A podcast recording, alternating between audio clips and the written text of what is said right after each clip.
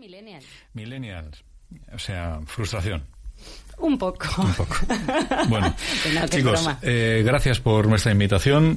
Eh, nos parecía importante, bueno, este, este reto, esta propuesta, ¿no? De, de hablar de la actualidad de la semana, porque los jóvenes tan- también piensan, también tienen opinión y criterio, y es enriquecedor, sin duda, eh, escucharlos. Y la actualidad de la semana, bueno, pues ha venido, ha venido de lado, ¿no? De lado, de frente, hay cosas buenas y cosas malas. Pero antes me gustaría preguntaros acerca de, de vosotros, Juan Carlos, miembro del secretariado del Consejo de la Juventud de Zaragoza. ¿Quiénes sois? ¿Qué hacéis?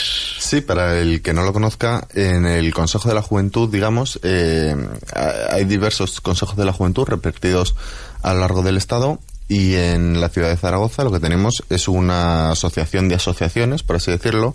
Eh, el Consejo, eh, digamos, daría cauce a las a, digamos a los jóvenes que participan en asociaciones que son jóvenes aso- asociados eh, y darían cauce pues eso de interlocución ante instituciones para organizarnos entre nosotros también entre los distintos jóvenes asociados. Y ahora últimamente bueno aparte de digamos eh, más servicios no que se otorgan a, a través del Consejo de la Juventud que, que los gestiona él Últimamente uno de los proyectos es dar también eh, un paraguas asociativo a, a jóvenes que no tengan esa asociación, Hmm. digamos, todavía y sean asociaciones incipientes. ¿Por cuántas asociaciones está, están bajo el paraguas del Consejo? El número de asociaciones eh, rondan más de, de 80. Ojo, ¿eh? Lo cierto es que eh, juveniles entendemos eh, gente que participa, eh, digamos, eh, más controladas por jóvenes y luego eh, asociaciones en las que participan también eh, gente más mayor, gente que tiene a partir de 30 años, pero sí que tiene un peso específico en la juventud y, y por lo tanto están dentro. Bueno, seguiremos hablando ¿eh? durante cada viernes de, de- de lo que hacéis, de quiénes sois, de las eh, inquietudes que tenéis. ¿Y vosotros a clase? ¿Cuándo empezáis las clases? Pues en poquito ya, el, el 17. En poquito, que vais ya a tercero, ¿no? Cuarto en mi caso. Cuarto. Ya tercero. Cuarto, tercero, tercero, cuarto de periodismo, ¿no? Sí. Sí. ¿Qué esperáis del curso? Aprobar, ¿no? No. Por lo menos. Por lo menos. Oye, eh, la actualidad, ¿seguís la actualidad? Bueno, sois periodistas, bueno, sois casi periodistas, ¿no? Esto de seguir la actualidad tiene que ser el día a día, ¿no? Para un estudiante de periodismo, ¿no? Pues sí, aunque he de decir que en la carrera tampoco a veces nos exigen tanto en ese aspecto de seguir tanto la actualidad y es más un poco más todo teórico y no no tratan tanto la actualidad como yo creo que deberían. Que deberían, toma, muy bien, para que Sí. tomen nota. Yo creo que tiene que ser algo también propio, algo nuestro, ¿no? Queremos ser periodistas o estamos en ello, entonces hay que saber lo que está pasando, hay que estar informado y estar al día. Yo supongo que estáis eh, informados, bueno, de la, de la actualidad, de la actualidad más reciente, ¿eh? de esta, de esta misma, de esta misma semana. Por ejemplo, como decía, la actualidad de la semana es mala. Una de esas noticias eh, que no deberíamos contar, la contábamos ayer y la seguimos contando hoy. Queremos solidarizarnos con la familia y condenar semejante asesinato de dos mujeres en la misma ciudad. Cada vez que pasa estas cosas, yo creo que deberíamos todos salir. Me parece que esto hay que, hay que manifestarlo. Los hombres tenemos que decir algo ante la violencia de género. Entonces, eh, es simplemente mi apoyo. Esto son, son declaraciones recogidas ayer tarde. Es la noticia de las últimas horas. Sabéis el asesinato de la madre y la mujer de, de un hombre que después de acabar con sus vidas se lanzó al vacío, terminó también con la, con la suya. Doble crimen que ha generado estas últimas horas nuevas movilizaciones. Eh, y que eleva la cifra de mujeres aragonesas asesinadas a manos de, de sus parejas a 25 desde el año 2003. En el conjunto del país los datos son escalofriantes. A mil mujeres se les ha arrebatado la vida. ¿Qué pensáis de esta, de esta lacra, esta pesadilla que, que azota al país? ¿Por dónde pasan las, las soluciones? No sé, pero lo que, bueno, lo que es evidente es que las cifras son escalofriantes. O sea, yo no sé si a- antes se eran Sí. tan se veían tan claras estas cifras, pero bueno, eso- es que ahora es increíble. Es increíble. Mm, Celia se acaba de emocionar. ¿Eh, Celia? Bueno, eh, ¿qué pensáis, eh, Juan Javier? Yo creo que has hablado de soluciones, yo creo que la solución pasaría por la educación, ¿no? Si desde pequeños estamos en un ambiente en el que se nos trata por igual, que no hay diferencias de género, en el que no hay un rol para el hombre y un rol para la mujer y somos iguales, yo creo que los datos igual empezarían a bajar si trabajamos con niños, con gente pequeña. Educación. Sí, a mí me gustaría aportar que Bueno, al no tratarse de casos aislados, eh, digamos que no, no es que de casualidad vayan, digamos, muriendo dentistas o cualquier otro colectivo, sino que están muriendo específicamente mujeres. Creo que deberíamos de, digamos, de, de no tratarlo de esta manera, no tratarlo como, como eventos aislados, sino tratarlo como, digamos, como un problema más general. Eh, ese problema, bueno, pues puede tener muchísimos nombres. A mí me gusta el nombre de patriarcado. Yo creo que eh, cuando vivimos en una sociedad, digamos, predominante eh, dominada por hombres, en las que eh, estas cosas suceden muy a menudo. ¿Por qué? Porque tienen, digamos, toda, eh, digamos, una creencia, una serie de ideas detrás que lo respaldan, unas ideas pues de dominación, unas ideas de estar por encima y yo creo que eso al final determina pues sobre todo el, la parte de arriba del iceberg, ¿no? La que puede salir a la superficie, también mucha otra que no puede salir. Es un problema mm, al que hay que meterle mano, entre todos, toda la sociedad. Eh, lo que ocurre es que a veces eh, se nos acaban las palabras, el, el, discurso, se calma la cosa hasta que zasca, vuelve a ocurrir. Y bueno, pues volveremos, volveremos a, a, opinar, volveremos a decir que basta ya, volveremos a salir a la calle. Eh, la sociedad es una de las herramientas más eficaces que, que tiene, que tenemos, ¿no? Salir a la calle y decir basta ya. Sí, claro, a mí me parece muy importante hablar de estos temas, primero porque eh, si no consideramos cuál es el problema en su conjunto, tampoco lo vamos a poder solucionar. Pero teniendo también localizado el problema, eh, sí que me gustaría recomendar una lectura a todos los, digamos, a todas las personas que, ahora mismo nos estén oyendo, escuchando. Eh, y es Voces tras los datos, una lectura del Instituto Andaluz de la Mujer, eh, la, la, autora Carmen Ruiz Repuello, en este estudio del, del, año 2016, la verdad es que hace eh, la verdad es que hace una radiografía muy interesante acerca de tanto las mujeres, digamos, que han sufrido en la adolescencia, que creo que llega al estudio desde los 14 a los 24 años, eh, hace referencia a las, digamos, a las actitudes que se tienen desde la mujer. Eh, primero, esa socialización, ¿no? Como creces para a veces eh, verte metido en relaciones que no son, digamos, que no son buenas y, y digamos, una persona eh, digamos, un poco más concienciada, eh, podría detectarlas fácilmente.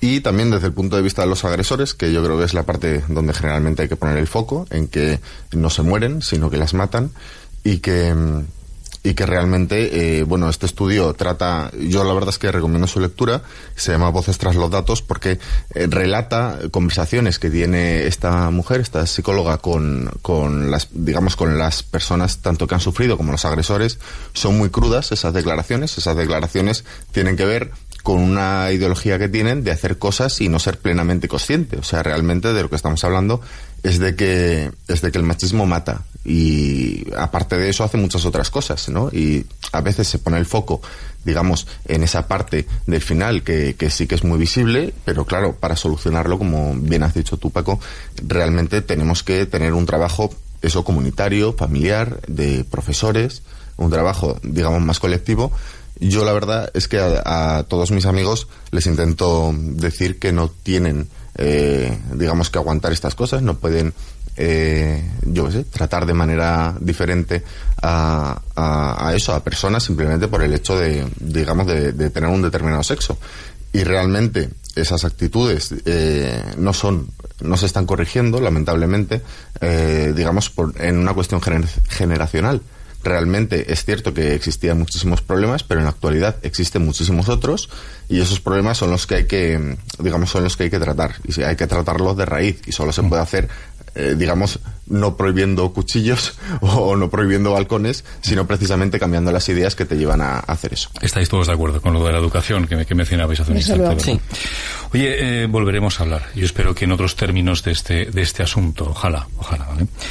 La semana comenzaba también con eh, ciudadanos, con aragoneses en la calle, por otro motivo bien distinto. Escucha de esto. Quiero una pensión digna y sobre todo un futuro para las próximas generaciones. Nos merecemos que las pensiones no las garanticen. Mínimas por lo menos que se establezcan a un nivel digno y no, por ejemplo, por debajo de 400, 600, 700 euros. El lunes se concentraron ante la sede de, de, la delegación del gobierno para exigir mejoras en sus prestaciones, recuperar poder adquisitivo, protestas que se van a repetir todos los lunes. Coinciden con la subida, por cierto, de un 8% de las pensiones para algunas de las pensiones de viudedad. ¿Creéis que vais a cobrar la pensión? Yo sinceramente creo que no. ¿Crees que no? ¿Y tú, Javier? Y igual, pero si lo hacemos no será lo suficiente como para tener una vida. eh, Juan. Yo estoy convencidísimo de que sí. De que sí vas a... Hombre, qué, qué bien, esto es pluralidad, está bien. Eh, no, igual y, y sí, porque claro, mm, eh, los que os tienen que pagar la pensión no han nacido todavía. Vosotros me tenéis que pagar a mí la mía. No sé si... y- ¿Vale? ¿Eh? Entonces, eh, yo o nuestra generación, los que estamos ahora trabajando, estamos pagando eh, las de nuestros padres, más, más o menos. ¿no? ¿Esto quiere decir que puedo ser vuestro padre? Ay, Dios mío. Bueno, hay distintas- Natalia, Podrías- sá- sácame de aquí. eh, Pues es que yo te podría ayudar diciendo que eh, yo podría ser la madre y podríamos hacer aquí una pareja Bueno. con los hijos, pero, pero no. De No, todas formas, que no. no. volvemos a lo mismo, Paco. Eh, yo estoy convencida de ello. La edad, a fin de cuentas, es algo que está en el ánimo, en la energía que tienes cada Que sí, día, que sí, que sí, en la forma de pensar, no tanto en el número Bueno. del carnet de identidad. ¿Por qué creéis que no vais a cobrar la pensión? Igual cobráis la pensión, sí vais a cobrar la pensión. Yo, bueno, es un poco por la situación. Cada vez, o sea, si ahora la, la población está envejecida, no me imagino cómo va a estarlo dentro de unos años. La situación laboral ahora mismo para los jóvenes es, bueno, no Complicada. hay. Exacto, complicada. No, sí. eh, no hay casi trabajo. Los trabajos que a los que optamos son temporales, con unos sueldos bajos. Bueno, pues yo creo que en cuanto empecemos a cotizar va a ser dentro de mucho. Sí. Y bueno, teniendo en cuenta todos estos factores, bueno, yo tengo 20 años, Mm. así que ah, me queda mucho y, y no sé, yo creo que no. Y sí, en caso de tener una pensión creo que va a ser ridícula. Ridícula. Javier. Eh, yo creo, a ver, que es que, bueno, un estudio que leí recientemente decía que en 2050 habrá el doble de pensionistas que, hay- que los que hay actualmente, debido a eso, a que la población está envejeciendo. Y luego, aparte, si ya las pensiones actualmente no dan para tener una vida lo suficientemente, o sea, da da para una vida un poco precaria. Sí. Entonces, no me quiero imaginar el momento en el que lleguemos nosotros, que como ha comentado Celia, el trabajo que tenemos actualmente es más precario, es temporal, no tenemos un puesto fijo. Un estudio, además, muy reciente también hablaba que hasta los 28 años, no un joven no tiene un trabajo fijo. Pasa de lado a lado sin tener algo estable. Entonces, yo creo que esto nos da una situación en la que nosotros no podemos trabajar como deberíamos actualmente y la gente sigue envejeciendo por otro lado. Claro, claro, claro. Ah, Visto así. Hoy hemos hablado precisamente de despoblación una vez más y de envejecimiento. Sí, a mí me gustaría comentar precisamente porque la, cifra del 2050, digamos, haciendo una estimación, yo no creo que, digamos, eh, si tenemos una vida, pues es para, eh, para que sea digna, ¿no? De ser vivida. Yo nací en el 92, como he comentado antes, si me jubilase con 60 años, que me, que me encantaría hacerlo, eh, me jubilaría también en el, en el 2050 aproximadamente, 2052. Y, y claro, eh, yo creo que entonces habrá muchos problemas, entre otros lo de- el envejecimiento de la población, pero no es menos cierto que, digamos, que la productividad, lo que produce el país, eh, aumenta considerablemente. Es decir, ahora mismo, eh, por poner un ejemplo que todo el mundo conoce, y es la planta de Figueruelas, de la General Motors, pues es una empresa que ahora produce muchísimo más coches de cuando se creó, y es una empresa que lo produce con muchísima menos gente. O sea, a mí me parece estupendo. Realmente producimos muchísimo más y con menos gente, pues claro, mm, el futuro nos augura exactamente lo mismo. Claro, en mi opinión, también me gustaría hablar de que el futuro de ayer eh, es hoy. Y realmente nosotros tenemos que, tenemos que analizar en qué momento estamos viviendo ahora. Yo creo que hoy eh, sí que se están pagando pensiones. De hecho, tal es así que hace escasos cuatro meses, porque el tiempo pasa, parece, da la sensación, ¿no? De que pasa muy rápido. Pasa, pasa. Hace apenas cuatro meses, eh, sí que se, para que se aprobase los presupuestos generales del Estado, sí que se consiguió subir un 3% de media, creo, todas las pensiones, y esto de repente se logra, digamos, eh, por, digamos, por una cuestión coyuntural, o sea, por voluntad. Pues lo que, en mi opinión, hace falta, y, y en el futuro habrá, es eso, voluntad. Bueno, pues que no falte la voluntad. Mientras haya voluntad, pero tiene que haber dinero también, ¿eh? Tiene que haber dinero. pero Habrá si- que sacarlo de algún sitio si para el meterlo en Producto. Interior Bruto sigue subiendo y realmente ahora mismo trabaja menos gente, o sea, menos horas, y, y se produce lo mismo que, que cuando empezó la crisis. De hecho, sí que me gustaría eh, comentar una efeméride, y es que el, el próximo, este sábado no, el próximo, el día 15, eh, se cumplen 10 años ya de la caída de Lehman Brothers, que, digamos, da el pistoletazo de salida para esta crisis. Y, y, digamos, esa efeméride nos lleva a pensar que si, a- si el mismo programa de hoy hace 10 años no creo, si hubiesen preguntado a una tertulia de jóvenes, que nadie se imaginase eh, la coyuntura que tenemos ahora mismo. Yo tampoco apostaría por una, si en 10 años ha cambiado tanto la película, no apostaría por, digamos, por, por una previsión muy veraz para el 2050. Y lo cierto es que mm, yo creo que las condiciones materiales ahí están dadas para tener una mejor vida. Oye, me encanta el optimismo. No, está, está fenomenal. Sí, se queda así Sí. un poco abierto el final, ¿verdad? claro, de aquí a que 10 años eh, a saber qué el pasa. tiempo, el tiempo, el tiempo puede ser muy bueno, muy malo. Oye, el nuestro se acaba, ¿eh? Teníamos aquí varios temas más encima de la mesa, como las, eh, las carreteras, que esto da, esto da para mucho también. ¿eh? Eh, 20 personas han perdido la vida en Aragón durante los meses de julio y agosto. Mm, Escuchad a, a Pere Navarro. Pere Navarro, como sabéis, es el director eh, de la DGT, el director general de la DGT. Escucha.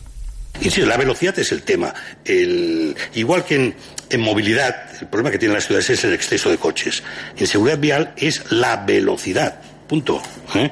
Con lo cual, para control de velocidad, además de todo lo del diseño, están los radares. ¿Qué quiere que le diga? ¿Mm? Si queremos, habrá, habrá que poner más radares.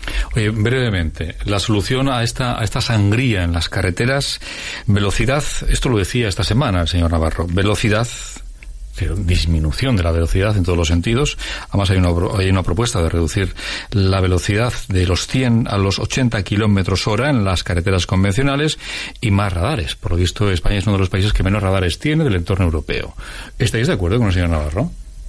Sí, yo creo que deberían ser dos cosas que deberían estar muy ma- mucho más controladas, pero por otro lado también hay otros aspectos como por ejemplo el uso del móvil al volante. Hmm. Yo creo que no se es realmente consciente de lo peligroso que es, que pensamos que, bueno, yo no conduzco, pero la gente que conduce piensa que, que controla, que no pasa nada por usar el móvil al volante y al final... Cuando pasa, pasa. Exacto. Cuando pasa, pasa, Javier. Sí, yo estoy muy de acuerdo con Celia. Tampoco conduzco, pero yo creo que son dos medidas que si se llevan a cabo, la cifra disminuirá, pero también hay que concienciar a la población, ¿no? O sea, no es una cosa de más velocidad o menos, porque luego al final sigue pasando de una forma o de otra. Entonces yo creo que son muchas cosas las que nos pueden despistar en carretera y hay que concienciar a la población de todo lo que ello puede conllevar. Juan. Sí, lo que nos lleva, eh, los que tenemos la fortuna a veces, ¿no? De conducir por las maravillosas... ¿Conduces? ¿Conduces tú? Sí, y despobladas, ¿no? Tierras de Aragón, que lo hemos ido comentando, pues realmente eh, tenemos, tenemos eh, pleno conocimiento de- del estado de las mismas, ¿no? Realmente, en- desde hace años se lleva advirtiendo, eh, sobre todo, mm, me quiero referir a un informe de la Asociación Española de Carretera, sobre la conservación de las carreteras, cifran la mejora total de todas las carreteras del Estado en eh, 6.600 millones de euros. Me gustaría poner esta cifra en contexto, 6.600 millones de euros, y es que el rescate de las autopistas de Madrid fueron 3.200 millones, un poco menos de la mitad.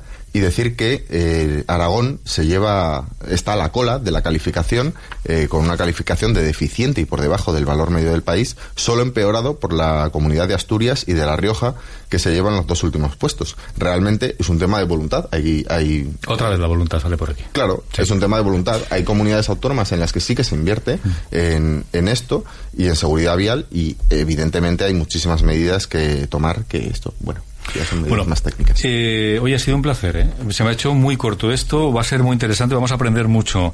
Celia, Javier, Juan, eh, jóvenes, ¿eh? Estudiantes y además aquí Juan Carlos, esa, esa visión que me parece muy interesante como una de las personas que integran el secretariado del Consejo de la Juventud de, de- de Zaragoza. Pues lo dicho, un placer y seguiremos hablando de la actualidad y de lo que queráis, ¿de acuerdo? Claro, perfecto, muchas gracias. gracias. Gracias a. Gracias a vosotros. Bueno, si queréis quedaros un poquito más, porque ahora, eh, Natalia, mm, algo para, para que otra, ya, ya estamos comiendo otra vez. Como una